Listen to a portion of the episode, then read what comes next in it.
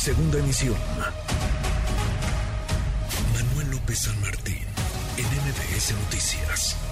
En MBS Noticias. Diana Bernal.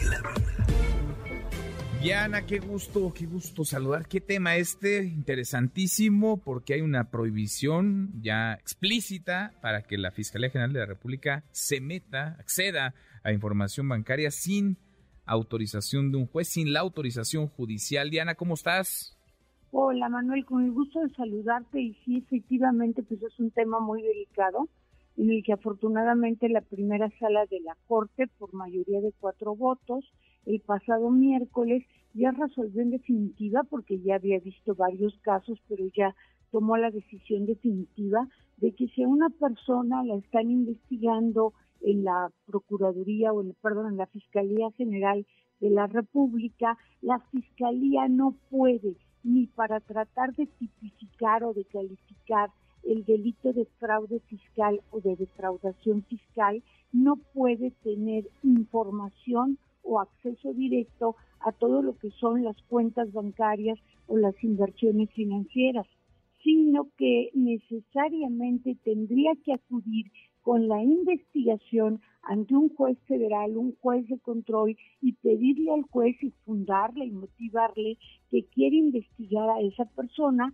y por lo tanto quiere pedir informes a la Comisión Nacional Bancaria o a los bancos. Esto es muy trascendente, este Manuel, porque podríamos decir que en un Estado que no es un Estado de derecho, pues es una forma que tienen las autoridades de amedrentar a los ciudadanos.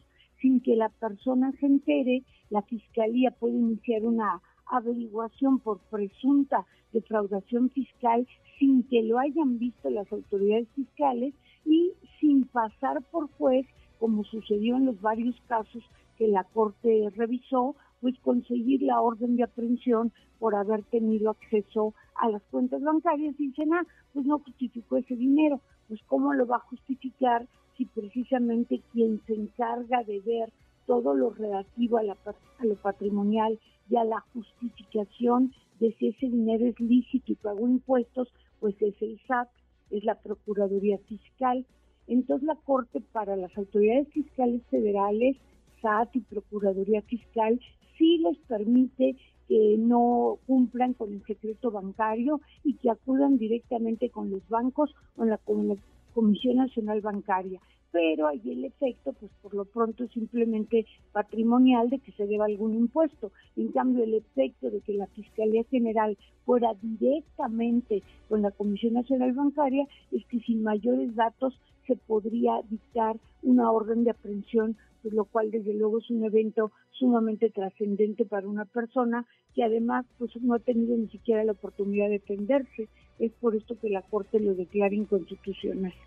Interesantísimo. Entonces, ya es, digamos, una prohibición explícita de la Corte, no se puede acceder a información bancaria si no hay autorización judicial. Sí, prácticamente se deroga el artículo 142, fracción quinta, que establecía el el secreto de bancario, eh, establecer como excepción para el secreto bancario el caso de la Fiscalía General de la República, perdón Manuel, fracción cuarta. Mm. Eso prácticamente ya quedó sin efectos. El secreto bancario, en pocas palabras, sí prevalece frente al Ministerio Público Federal o la Fiscalía General de la República. Interesante. Diana, qué gusto, gracias como siempre. Gracias, Manuel. Feliz tarde. Muchas gracias. Igual para ti, muy buenas tardes. Redes sociales para que siga en contacto: Twitter, Facebook y TikTok. M. López San Martín.